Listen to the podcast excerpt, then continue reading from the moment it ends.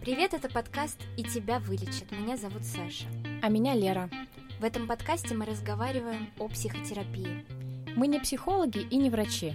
Мы делимся своим мнением и опытом. Хотите поговорить об этом?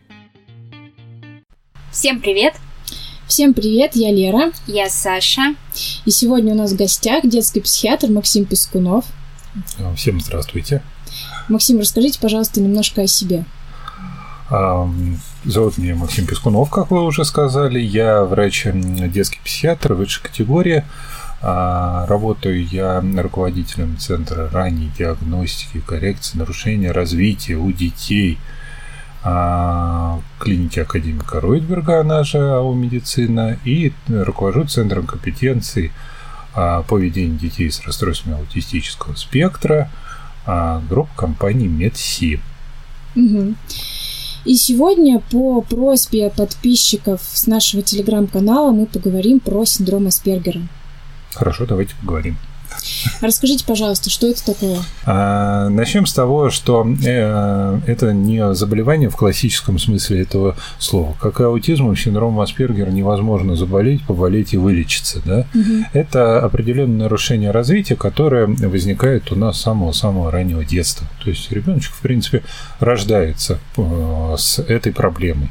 Синдром Аспергера у нас относится к расстройствам аутистического спектра, да, а, которое у нас как раз по международной классификации болезней и относится к нарушениям психологического развития. Чем у нас отличается синдром Аспергера или есть такое условное деление на высокофункциональный аутизм и низкофункциональный. Mm-hmm. Синдром Аспергера относится к высокофункциональному аутизму. Э, синдром, э, так скажем, чем у нас отличается синдром э, Аспергера от детского аутизма? Да? То, что у нас у детишек из триады аутизма есть два основных симптома. Это нарушение социального взаимодействия, да, а, соответственно, дети, затем подростки, взрослые люди не могут наладить э, социальный контакт а, со своими сверстниками, безусловно, равными им по уровню развития.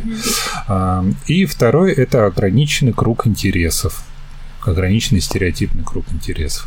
Отличается еще раз от аутизма тем, что у детишек с высокофункциональным аутизмом или синдромом Аспергера в норме развивается речь да? Mm-hmm. То есть у нас ребеночек к двум годам, значит, это один из диагностических критериев синдрома Аспергера, то, что к двум годам он у нас все-таки э, произносит отдельные слова, к трем годам у него появляется фразовая речь, да, это немножечко идет с задержкой, но она клинически незначимая, mm-hmm. в отличие от э, аутизма mm-hmm. детского, классического, еще его называют синдром Каннера, да, вот в отличие от этого, то есть с речью, с интеллектуальным развитием у нас у таких детей все в порядке. Но а, есть именно проблемы с социальным взаимодействием и вот это стереотипный ограниченный круг интересов. А еще какие-то критерии диагностики присутствуют? А, безусловно, это мы можем с вами уже, как говорится, углубляться непосредственно в а, эти два основных критерия. Mm-hmm. Да? То есть, а, что, в чем у нас заключается а, социальное взаимодействие? Социальное взаимодействие это не только речь и общение, mm-hmm. да, это невербальное общение, mm-hmm. это зрительный контакт. Я на вас тут смотрю, разрываясь как могу, да. Вот. Это зрительный контакт, это мимика, это улыбки, это поза mm-hmm. и так далее. Это все у нас относится к невербальным компонентам общения, да. Значит, э, второй момент с социальным контактом – у нас заключается в том, что ребеночек, как я уже говорил, не может установить отношения со своими сверстниками, а, которые, ну, эквивалентны ему по развитию. Он не знает, как дружить, не знает, как вступать во взаимосвязь, как вступать а, именно в контакт с ребенком. А почему он плохо считывает а, эмоции? А в этом и, и заключается весь э, интерес этого заболевания, то, что до конца ответить, почему это происходит, никто mm-hmm. не может. Mm-hmm. Если мы будем сейчас с вами будем смотреть основу, фундамент, на котором у нас развиваются все расстройства аутистического спектра, да, а, но сейчас большинство ученых сходится к тому, что это на 50-70, а некоторые ученые 90% говорят о генетике, угу. да, а остальные от 10-30 и, соответственно, практически 50% какой-то неизвестный фактор. Угу. В принципе, сейчас роются, смотрят, уже смотрят и, а, значит, уровень непосредственно а, загрязнение, загрязнение окружающей среды, mm-hmm. да, а, то есть воздействие каких-либо токсинов, пластификаторов и прочего, прочего. Проводились довольно-таки интересные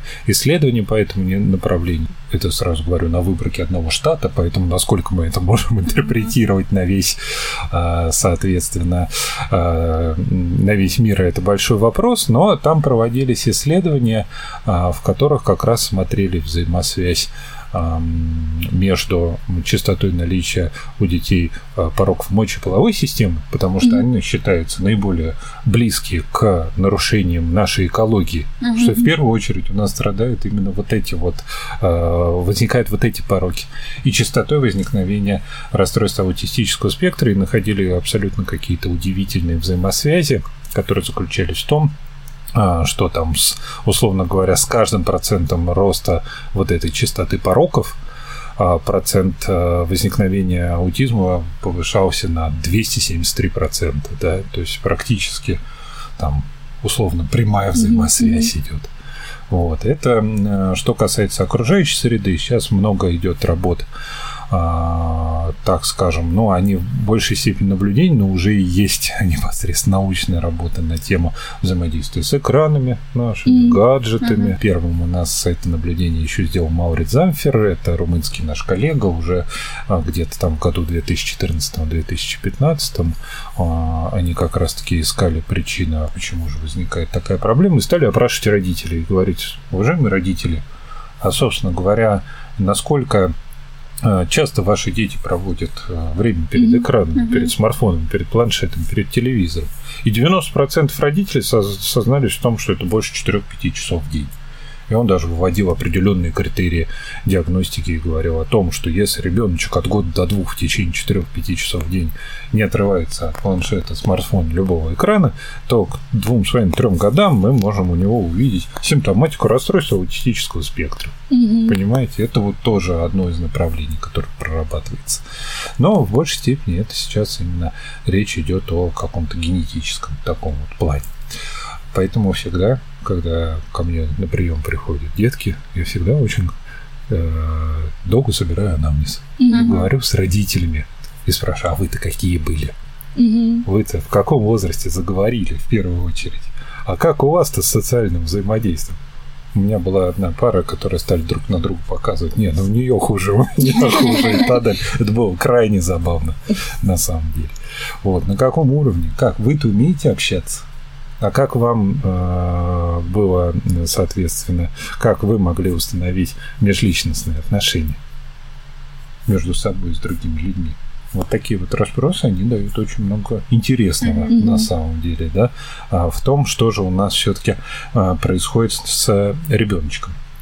Еще одним критерием, вернемся к критериям, да, а, является такой момент, что детишки, взрослые, я так объединяю э, эту категорию, потому что, в принципе, это, конечно, у нас этот диагноз, он ставится после четырех лет туда, на самом деле, ближе к школе, угу. когда уже родители начинают обращать внимание, что, ну, в садике, ну, вот как-то не очень общительно, а в школе-то это вылезает все прямо uh-huh. на первый план, потому что там у нас социальное я, uh-huh. там у нас идет взаимодействие да, с детишками, с другими.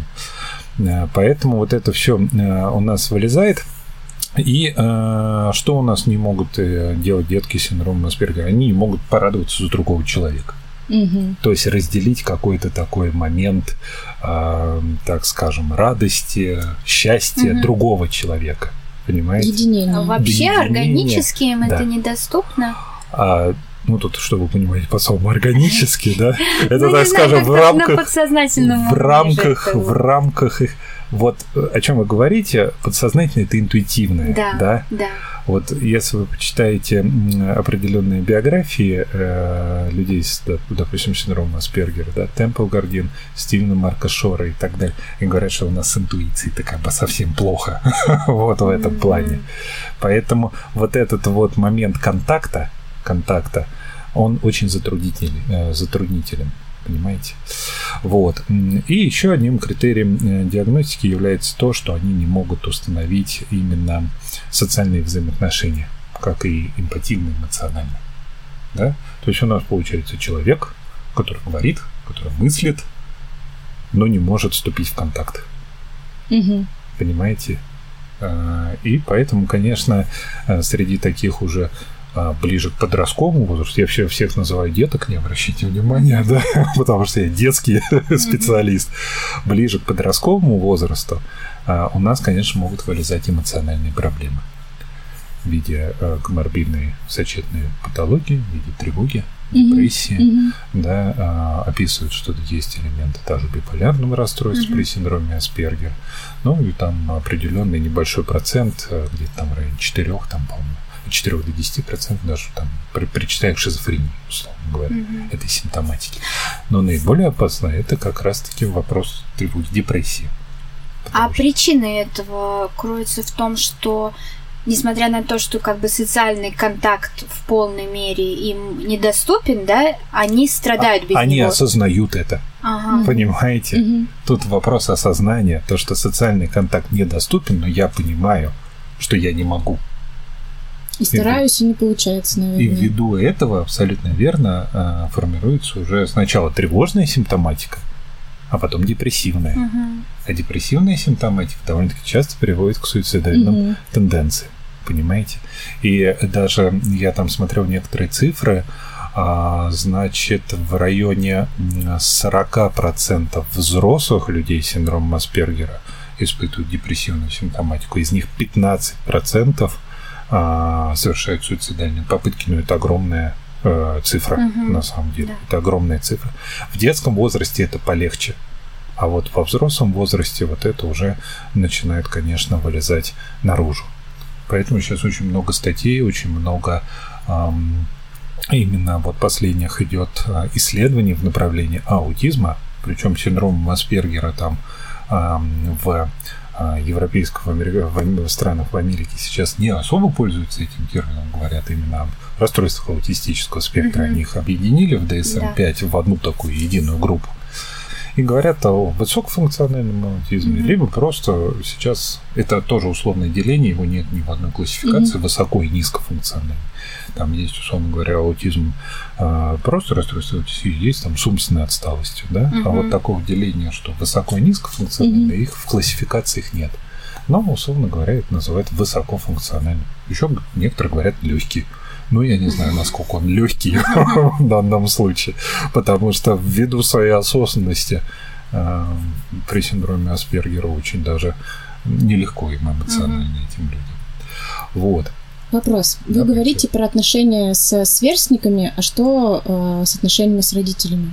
Это тоже довольно-таки интересный вопрос, потому что если мы с вами посмотрим э, вообще критерии расстройства аутистического спектра и вот этот первый социальный критерий, он подразумевает под собой отсутствие взаимодействия не только со сверстниками, но и с, соответственно и с родственниками, угу. и с родителями. Бывает такая ситуация, э, когда детки с аутизмом а, допустим, предпочитают одного из родителей, mm-hmm. но абсолютно не обращают внимания на второго. Mm-hmm. То есть, условно говоря, папа для нас все, а, мы его и видим, и обнимаем, и все, а мамы как будто нет. Понимаете? Поэтому тут есть такая тоже определенная э, избирательность. Конечно, родители для детей с синдромом Аспергера это те люди, которые всегда рядом с ними с самого детства, которое первое видит их проблемы. В Европе, в Америке, безусловно, вся, как сказать, коррекционная а, работа с детишками ложится на плечи родителей. Но ну, у них такие очень хорошие методические рекомендации по этому направлению. Да? Как работать? Как учить своего ребенка социальному взаимодействию? А этому можно научить угу. при помощи, соответственно, определенных приемов и методов допустим, социальные а, сценарии или социальные истории, да, когда ребеночку прямо на фотографии показывают, что мы там придем туда, угу. там будет то-то, надо сделать это и прочее. Вот такое вот социальное произвести взаимодействие. А вот развивая тему, э, у детей Э, есть для этого обычно, да, для обычных детей э, ролевые игры, где они отыгрывают да, там какие-то ситуации Сюжетные, социальные, да. Да. да. А для детей с этим диагнозом это актуально? А... Они понимают, во что они играют? Смотрите, сюжетные игры, они значит, основаны не только на социальном взаимодействии, но основаны на том, что ребенок, соответственно, представляет себя в определенной роли. Угу. Да? А, безусловно, при, так скажем, нормальном сохранном интеллекте это часть развития э, ребенка. То есть от 3 до 6 до 7 лет у нас ребеночек должен находиться в состоянии а, вот такой сюжетно-ролевой игры. Да? Затем он переходит в школу, и уже как-то ему не до игр становится, он включается в социальное взаимодействие. А в данном случае а, ну, я не встречал таких работ, где бы было написано, как отыгрывают дети с предполагаемым синдромом Аспергера, да, это потому что, еще раз повторюсь, диагноз ставится от 4 до, 1, до 10 лет, угу. но это скорее к школьным годам. Угу. Понимаете, да? То есть Упущено вот этот вот момент а, сюжетных игр, я думаю, что просто не все родители в полной мере его используют угу. как надо. Вот. Угу. Поэтому э, вот то, что можно сказать про сюжетные игры непосредственно. Угу. вернемся к историям, да, нашим социальным довольно-таки эффективный метод, хороший, когда детишек именно учат при помощи определенных прям целых книжек, атласов, комиксов, не вы не поверите, да, социальному взаимодействию. Uh-huh. А, плюс к этому довольно-таки часто используют, допустим, визуальную поддержку, потому что считается, что все-таки у детишек а, с синдромом Аспергера у них лучше развито визуальное mm-hmm. восприятие, mm-hmm. чем слуховое. Mm-hmm. А, используют визуальную поддержку, там социальные карточки, а не забудь пожать руку, когда будешь уходить и так далее и тому подобное. Но я уж так mm-hmm. про рабочие ситуации говорю. Значит, э, иногда включают э, во взаимодействие а, помощников-сверстников. То есть родители приглашают сверстников для того, чтобы показать, как должно осуществляться социальное взаимодействие для их ребенка. Но это такие э, моменты, которые есть в рекомендациях ну, непосредственно для того, как э, родителю наладить социальный контакт у ребенка. Вот. А если говорить про социальное окружение, на ваш взгляд, последнее время очень популярна э, тема как раз вот инклюзивное образование, чтобы все вместе учились и так далее. Э, в целом для детей с расстройствами аутист, э, аутистического, аутистического да. спектра э, это полезно или наоборот Безусловно. во вред? Безусловно. Я всегда говорю родителям, когда меня спрашивают, в какой детский садик отдавать ребенка, да, угу. в специализированный, либо обычный, я говорю, если есть возможность, давайте в обычный. Всегда. Потому что а, детки смотрят на взаимодействие нормотипичных детей. Угу. Понимаете? Угу. Они в любом случае учатся, даже если им недоступно а, социальное взаимодействие, социальный контакт, но они же могут учиться, интеллектуально-то они сохранны. Угу. Понимаете? Это даже касается не только там синдрома Аспергера, у тех деток, у которых, допустим, есть речь там определенный уровень интеллекта. Я всегда говорю о том, что давайте и своих деток, у которых нет речи, в обычный садик, потому что они будут смотреть, они будут слушать, они будут учиться, они будут тянуться к этим людям, mm-hmm. к этим детям, нежели если у нас, соответственно, мы передаем а, ребеночка а, в садик, допустим, логопедический. И все в лучшем случае не очень хорошо говорят, а в большинстве своем молчат, да? Uh-huh. То есть, соответственно, если вокруг молчат, чего мы хотим добиться, ребеночек тоже не будет развиваться не так быстро, как он бы развивался, если бы, соответственно, он был ну, в среде нормотипичных детей. А возвращаясь к критериям, а, мы поговорили про социальное, социальное взаимодействие, да. а ограниченный круг интересов. Абсолютно верно, да. Вот второй критерий – это ограниченный круг интересов. В чем он у нас заключается? Он у нас заключается в, а, ну, одним из первых моментов, в узком, стереотипном как ни странно это будет звучать, круги интересов, да, то есть если, соответственно, у нас ребенку что-то нравится, либо уже подростку, либо взрослому человеку, то он следует только этому направлению, которое он выбрал. Есть такое, а, в принципе, недавно читал статью, как, а, соответственно, люди с синдромом Аспергера оценивали а, Грету Тунберг, нашу, ну, соответственно, известного персонажа, mm-hmm. да, а, и вот они говорили о том, что вот в их вот этот момент ограниченного круга интересов у нее попал на экологию, что называется, да. Ввиду ну, этого да, она, да. соответственно, сейчас так активно в этом направлении действует. я не знаю, как у нее, так скажем, с социальным взаимодействием, потому что я ее ни разу не видел в социальном взаимодействии. Ну, невербалика у нее вроде богатая, если mm-hmm. так посмотреть mm-hmm. на самом mm-hmm. деле, да. Поэтому тут, конечно, вопрос э, по небольшой так спекуляции в данном случае данным диагнозом. Mm-hmm. Вот. Но это ограниченный вот такой вот круг интересов. Очень часто детки с э, именно синдромом Аспергера тогда предпочитают а, минимальный вариант социального взаимодействия в виде какого-либо IT интереса, да, взаимодействия, работы в IT-компаниях mm-hmm. и так далее. А, в принципе, а, были даже определенные направления работы, когда пытались деток с расстройством аутистического спектра синдрома Аспергера подключать к оборонным целям, например, в Израиле. Да? Mm-hmm. Вот. То Успешно? есть использовали, а, ну как, они же сказали, что мы это сделали, они же вам не скажут, насколько это успешно. Я думаю, это немножко секретная информация. Но там у них был довольно-таки интересный подход, то что, а, условно говоря, мы видели их потенциал, мы видели, что они видят немножко по-другому, а, и мы решили это использовать. Вот на этом, собственно говоря, статья-то и обрывается по, по этой теме. Вот. А, довольно-таки активно, опять-таки, за счет их сконцентрированности на определенном узком круге интересов их берут в эти компании а, там, соответственно, не требуется какого-то уж довольно-таки широкого uh-huh. а, круга социального взаимодействия. А взаимодействие через мессенджеры, они очень удобны в данном случае. А, поэтому... а в детском возрасте ограниченный круг интересов, он проявляется как а, желание играть в одну и ту же а, игру? Значит, смотрите, а, там идет у нас и желание играть в одну и ту же игру. Довольно-таки часто детишки с берем расстройство аутистического спектра в целом предпочитают для игры предметы для этого не приспособленные. В чем угу. это заключается, да? То есть не игрушка, а, соответственно, не матрешка, ничего, угу. а именно там какая-нибудь проводок, волосок, соответственно. Ну, вообще, мне кажется, это достаточно часто встречается и у здоровых детей. А, бесспорно, мы же говорим Там... про один критерий, мы же говорим про все, да. Понятно, что а, диагноз расстройства аутистического спектра у нас ставится по сумме определенных критериев, да, которые должны быть. Мы сейчас в данном случае с вами говорим про один критерий.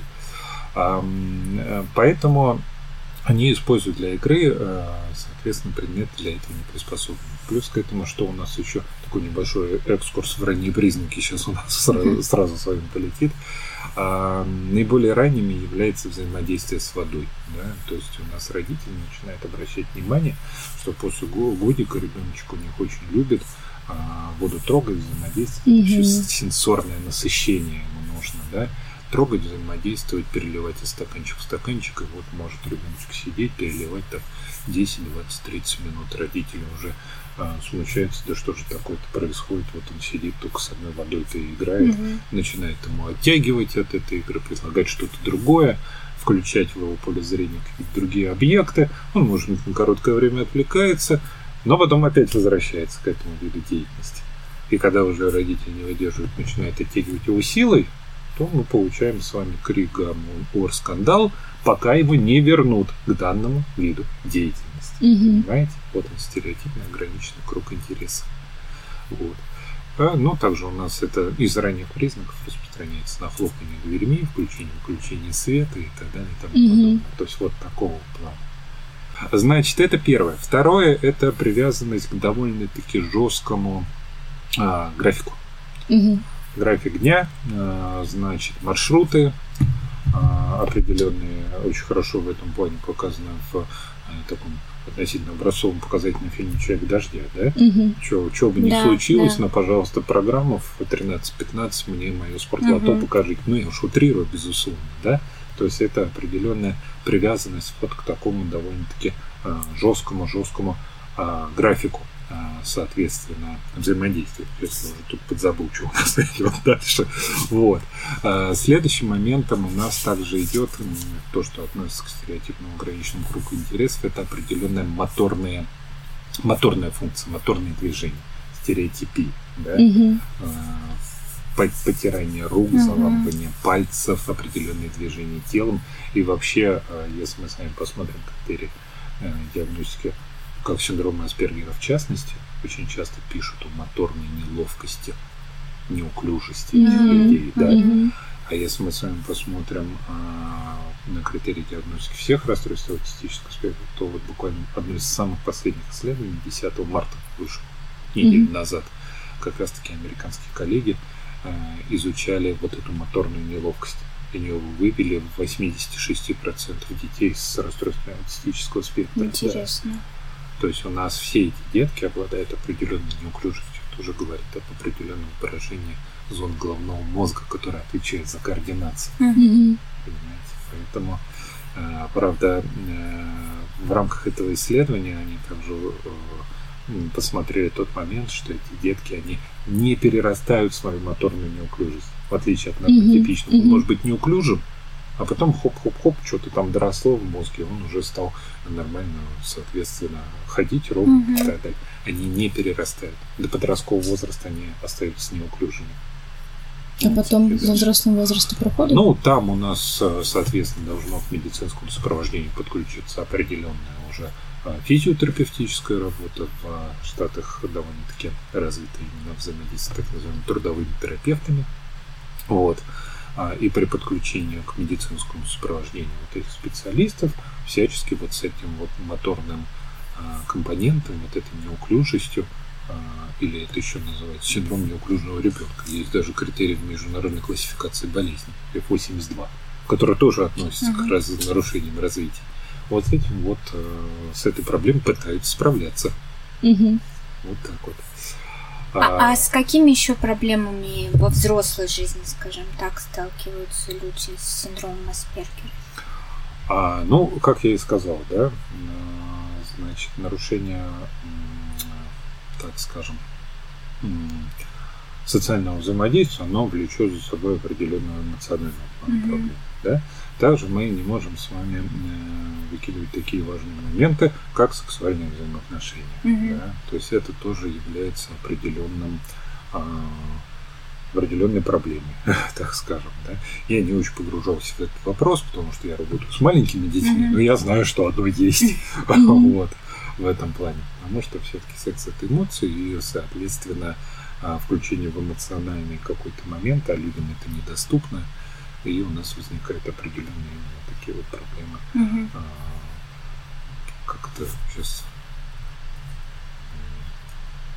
проблема того, насколько люди соотносятся друг к другу в интимном плане. Вот, mm-hmm. я все-таки сформулировал то, что я хотел сказать. Вот.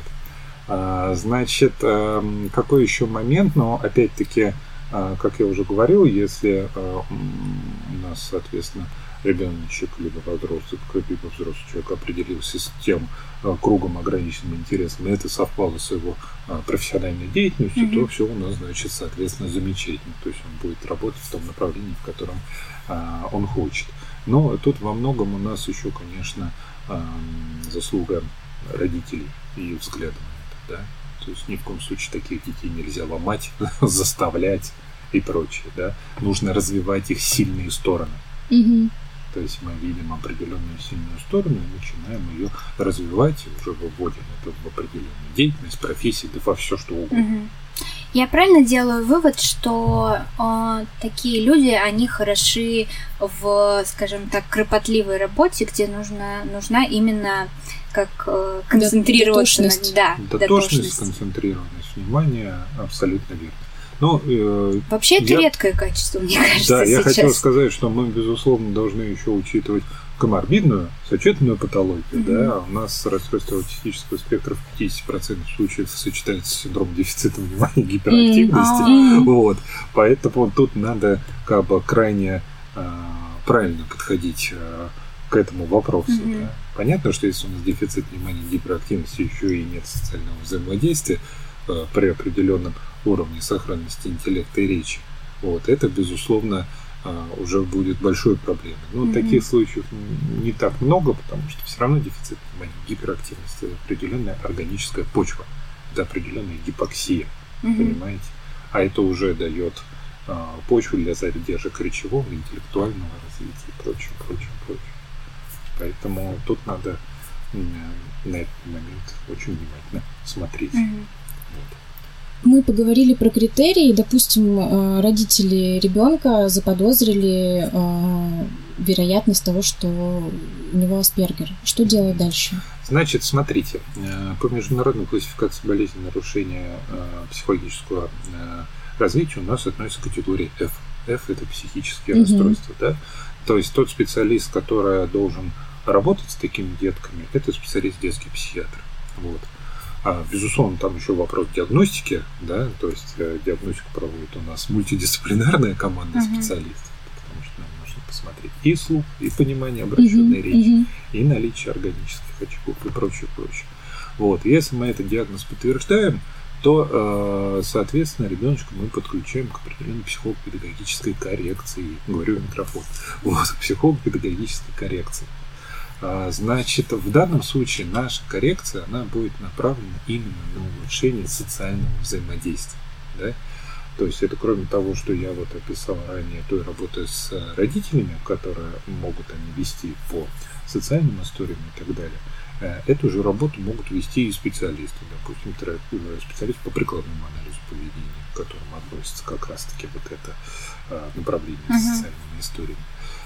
Вообще прикладной анализ поведения это является самой доказанной э, психолого-педагогической методикой, вернее, психолого-педагогической методикой с, самой доказ, с самым большим доказанным уровнем эффективности. Uh-huh. Это так же, как доказательная медицина у нас uh-huh. есть, uh-huh. да, то есть мы проверили, доказали и это используем. Также есть и в педагогике. И вот прикладной анализ поведения это наиболее, э, так скажем, именно проверенный метод. Угу. Но есть еще и другие методы э, взаимодействия, которые, в, в принципе, э, в том числе направлены именно на социальное взаимодействие. Это игровая терапия, дерфлор тайм, то есть определенное вовлечение ребенка в, взаим... в игровое взаимодействие с терапевтом, с расширением этого взаимодействия родственников, прочее, прочее, прочее. То есть он хорошо взаимодействует с терапевтом и в дальнейшем может также хорошо взаимодействовать и с другими детьми. Поэтому подключаем ребеночка к программе психолого-педагогической коррекции. Вот. А там еще у нас идет непосредственно, безусловно, под запрос. Э, соответственно, если у нас самая большая проблема в социальном взаимодействии, то это одно. Если у нас там формирование навыков, то это немножко другое. Но все программы индивидуальны. А это вообще много времени? Ну, сколько часов в неделю занимает О, такая это все абсолютно индивидуально. Э, скажу вам сразу. А, безусловно, более тяжелые детки с отсутствием, я опять-таки в рамках всех расстройств uh-huh. аутистического спектра, там, с отсутствием речи, с задержкой психического развития на фоне задержки речевого э, и с прочими аутистической симптоматикой, это требует большего количества, соответственно, взаимодействия uh-huh. с педагогом и психологом. В случае Э, расстройства аутистического спектра, педагоги, психологи – это основной, основные специалисты.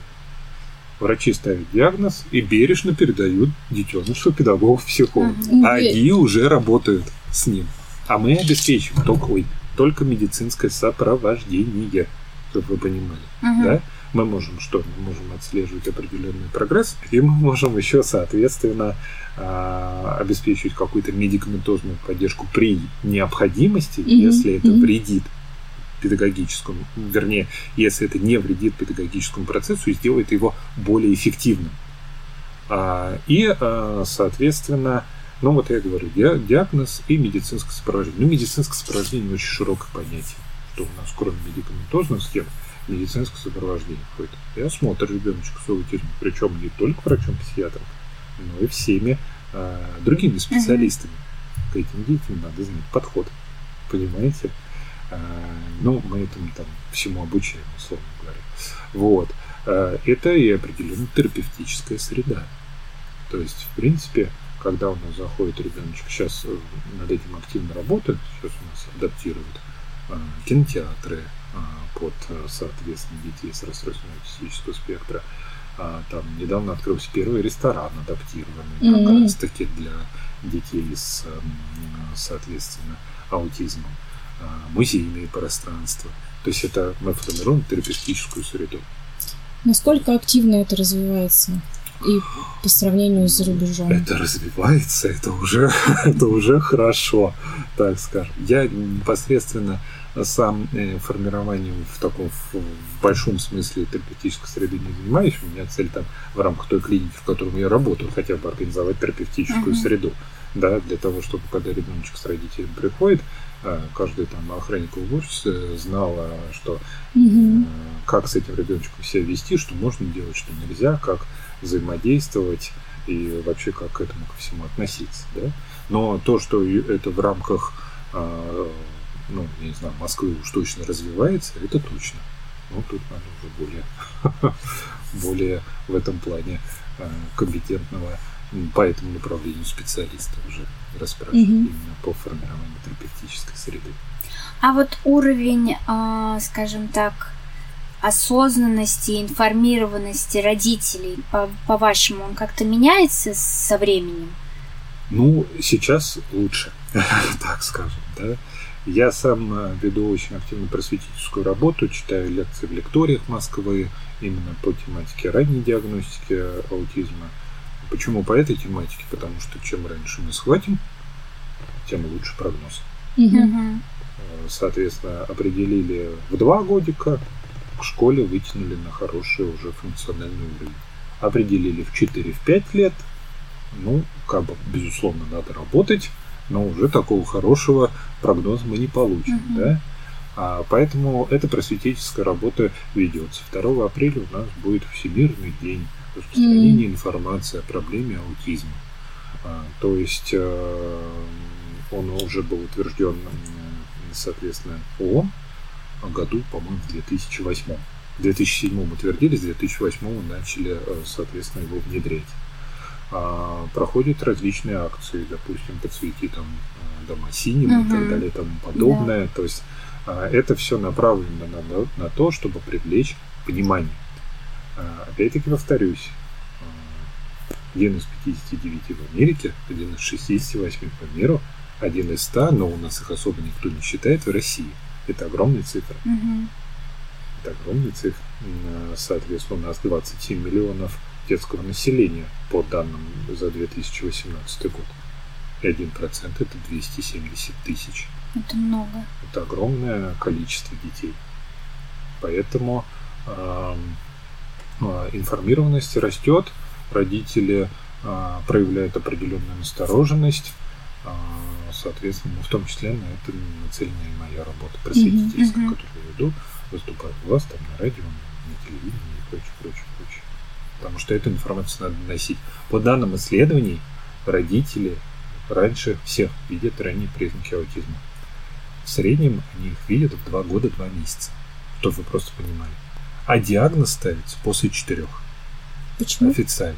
А, вот так. Диагноз после ну, 4. я имею в виду mm-hmm. то, что пока родители увидели, пока дошли, mm-hmm. пока, а, соответственно, пока решили дойти, пока дошли, пока там, соответственно, провели а, все моменты с диагностикой.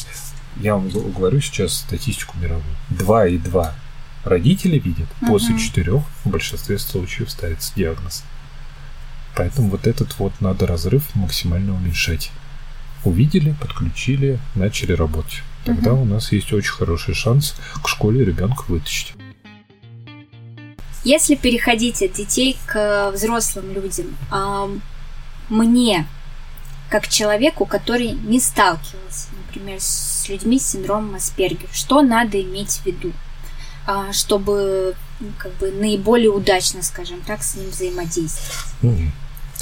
Значит, э, смотрите, э, Значит, э, первый момент, это о чем я говорил, социальное взаимодействие, уровень невербального контакта. Вы должны понимать, да, что уровень невербального контакта, он идет немножко другой. Понимать это и принимать, mm-hmm. что называется, да. Значит, второй момент, это уровень понимания языка, первое, да, то есть с эм, людьми с синдромом Аспергера нужно общаться максимально конкретно, не, не говоря с ними Метафоры. намеками, метафорами, угу, угу, никаких фраз с двойным дном и а так далее и тому подобное. Вот, а с да. юмором а, тоже, так скажем, юмор это вариант социального взаимодействия, который подразумевает под собой определенный переносный смысл. Я думаю, вы со мной согласитесь, понимаете? Поэтому в этом плане здесь трудно сложновато. Но это язык, да, понимание языка, и есть еще момент с пониманием речи, да, То есть, э, если, условно говоря, вам сразу не отвечает э, человек с синдромом Аспергера, они могут спокойно сказать, я думаю, э, условно говоря, хотя вопросы и не какой-то там сильно сложный, да.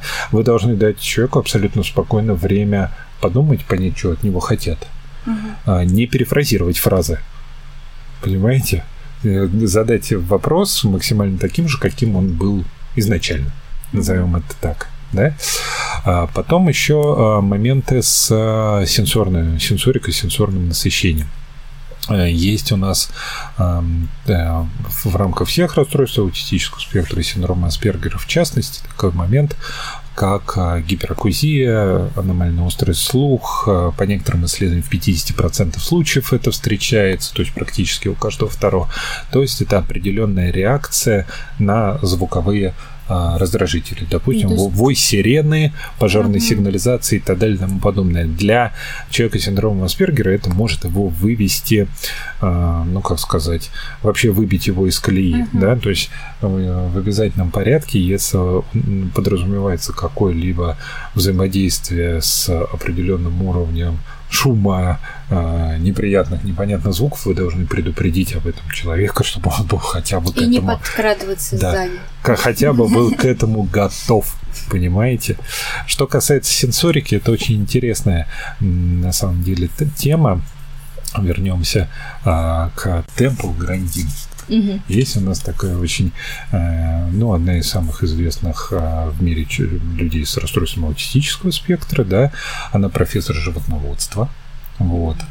А, ездит по всему миру, читает лекции о том, как, соответственно, жить с аутизмом. Про нее даже кино снято. Клэр Дейнс ее там, по-моему, да, играет, да, да, если я, помню, я не ошибаюсь, фильм, да. да.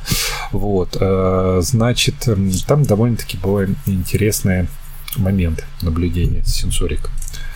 А, она обратила внимание, а, у нее были большие проблемы с вот этим сенсорным перенасыщением, а, она начинала очень беспокоиться, тревожиться вот именно в такие моменты сенсорного насыщения, да, и у нее там возникали всякие варианты эмоциональных, аффективных реакций и прочее. И она, поскольку она была профессором животноводства, она обратила внимание, то, что когда коров заводят на бой, Э, их загоняют в такие узкие ворота. То есть они, когда заходят и трутся боками о, о стенки, они успокаиваются. Mm-hmm. Это называется коровий пресс. И она создала для себя вот подобный пресс, который, когда у нее наступали вот такие эмоциональные ситуации, она могла себя сама зажать. И mm-hmm. таким образом успокаивалась. Вот по этому вопросу сейчас ведутся фундаментальные, очень интересные исследования. Да? А, где-то в районе, если я не ошибаюсь, лет 10 назад а, профессор Фрэнсис Маглоун, это, а, значит, из Шотландии он, по-моему, если я не ошибаюсь, специалист, нейрофизиолог, он вместе со своими коллегами открыл так называемую цветоактивную чувствительность.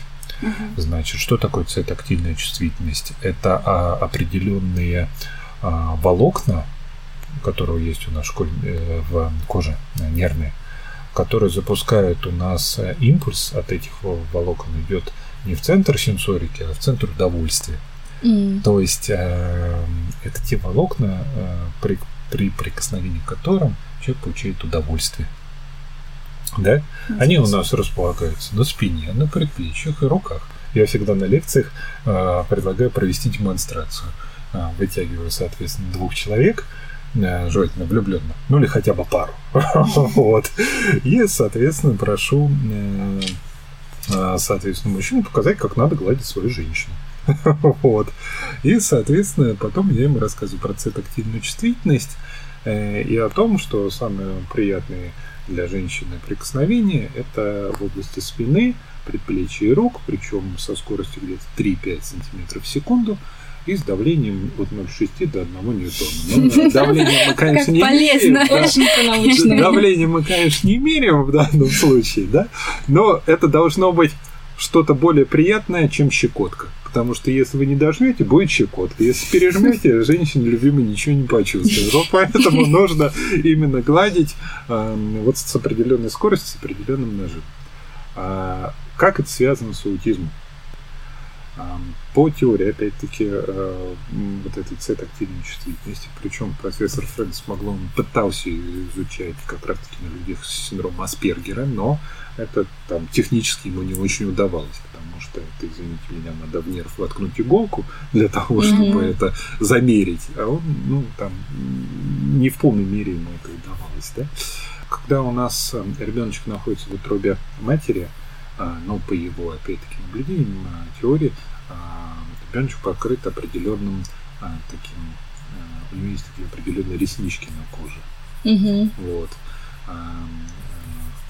Не помню, как он их назвал, если честно. Значит, околоплодная жидкость эти реснички омывает, и таким образом через цитартильную систему формируется нервная система. Угу. А после рождения у нас как мамочка кладет ребеночка, да, к себе она его кладет на грудь, uh-huh. вот здесь у него, соответственно, я понимаю, что там не видно, но, но как есть, значит, головка на плечо и начинает его гладить по спине. Да. да? Спинка – это у нас самое большое скопление а, нейронов а, именно вот этой C-тактильной чувствительности. Что у нас происходит, когда у нас, а, соответственно, происходит ранний отрыв а, матери от ребенка? Материнская депривация, да, ну, всякое может быть, угу. смерть, дом малютки, все что угодно, да, но, условно говоря, никто детишек этих не гладит, не развивает им цветоактивной чувствительности, поэтому э, там по определенным исследованиям э, в доме малютки, в детских домах находили гораздо более большее количество mm-hmm. людей с расстройствами аутистического спектра, чем в другой mm-hmm. популяции, да, и он предположил, что это во многом за счет того, а, что они просто недоглажены именно mm-hmm. в таком тактильном, mm-hmm. тактильном варианте. И по своей сути это подтверждение вот этого вот сенсорной, вот это вот сенсорного насыщения, к которому так стремили, стремятся, соответственно, дети с а, аутизмом, ну и про Тебу непосредственно про король пресс, о чем я вам mm-hmm. говорил, да? то, что она успокаивалась только когда получила определенное сенсорное насыщение, причем на область плечей и предплечий, понимаете.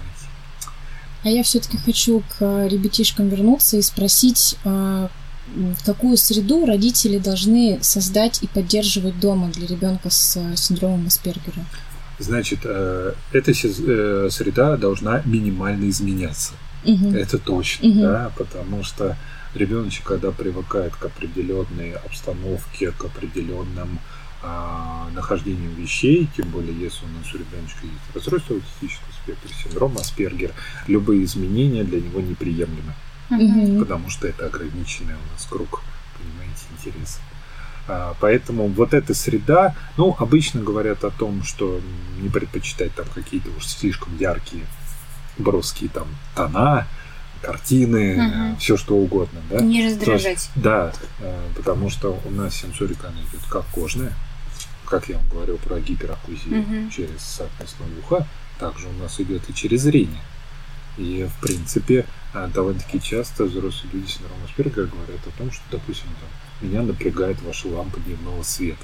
Мы, может быть, там не видим мелькание, условно говоря, да, а за счет определенной гиперсенсорики они могут на это обращать mm-hmm. внимание. Да?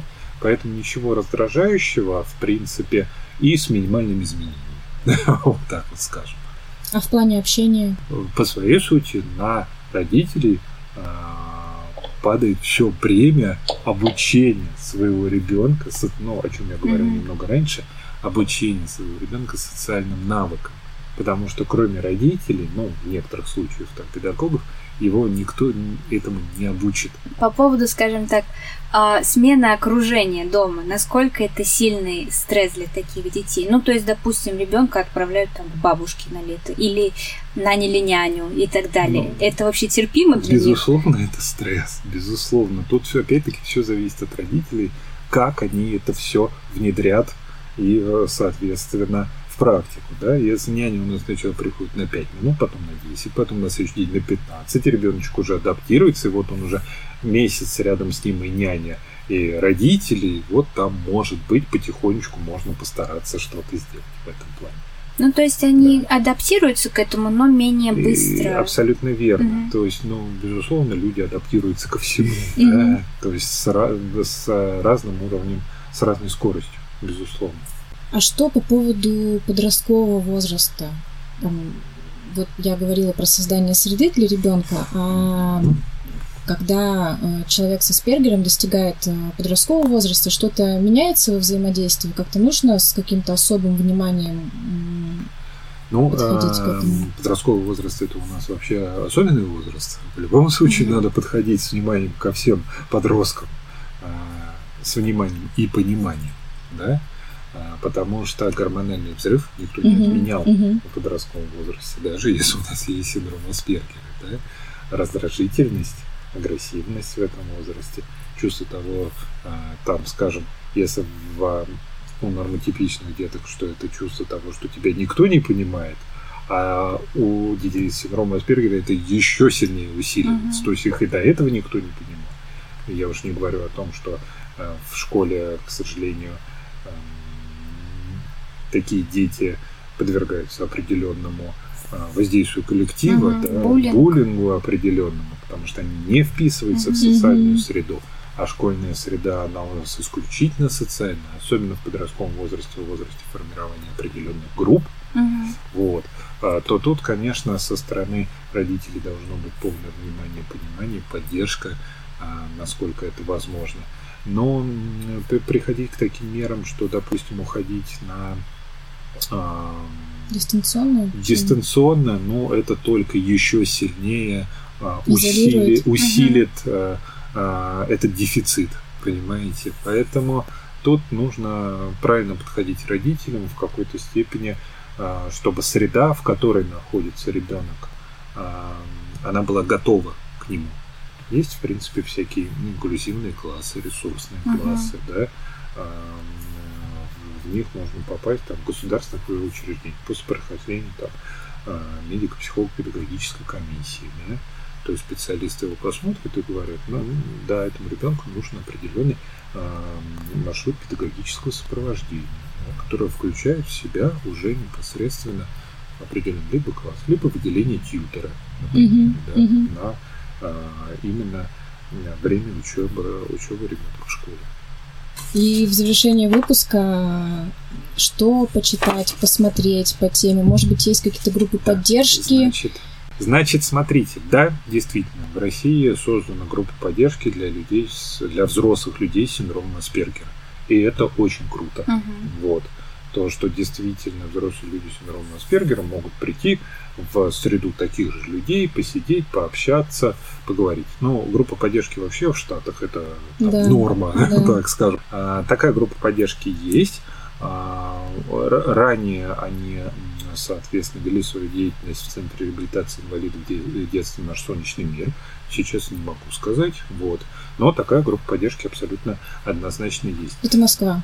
В Москве, угу, да, угу. абсолютно верно. Но я как понимаю, что они пытались сделать еще и в регионах подобные группы, но не знаю, как сейчас, угу. на настоящий момент не очень отслеживаю. Я знаю, что в Москве она точно есть. Угу. А значит, второй момент – это а, что почитать. Но я рекомендую автобиографические все-таки вот такие книги именно людей с синдромом Аспергера. Mm-hmm. Это Стивен Марк Шор, а, соответственно, «За стеной», и Темпо Грандин «Отворяй двери надежды». По-моему, как так она называется, я даже записал. Точно. «Отворяй двери надежды». Значит, что касается ресурсов, очень рекомендую интернет-ресурс aspergers.ru. Там есть все, там есть тесты для самодиагностики, там есть контакты определенные группы поддержки, как туда попасть. Там есть вся новая свежая информация, которая появляется в мире по этому направлению. А, Причем нормально, хорошим, доступным языком все написано. Это не для а, прям профессионалов mm-hmm. ресурс, это ресурс для, как, для всех. Ну и, конечно, если вас интересует тема аутизма, а, заходите на мой аккаунт в Инстаграм, собачка, dr.пескунов. Найдете там очень много всего интересного. Все ссылочки и названия ресурсов мы прикрепим в описании к подкасту. На этом спасибо большое, Максим. Было очень интересно. Большое спасибо. И всем пока-пока. Пока. Пока.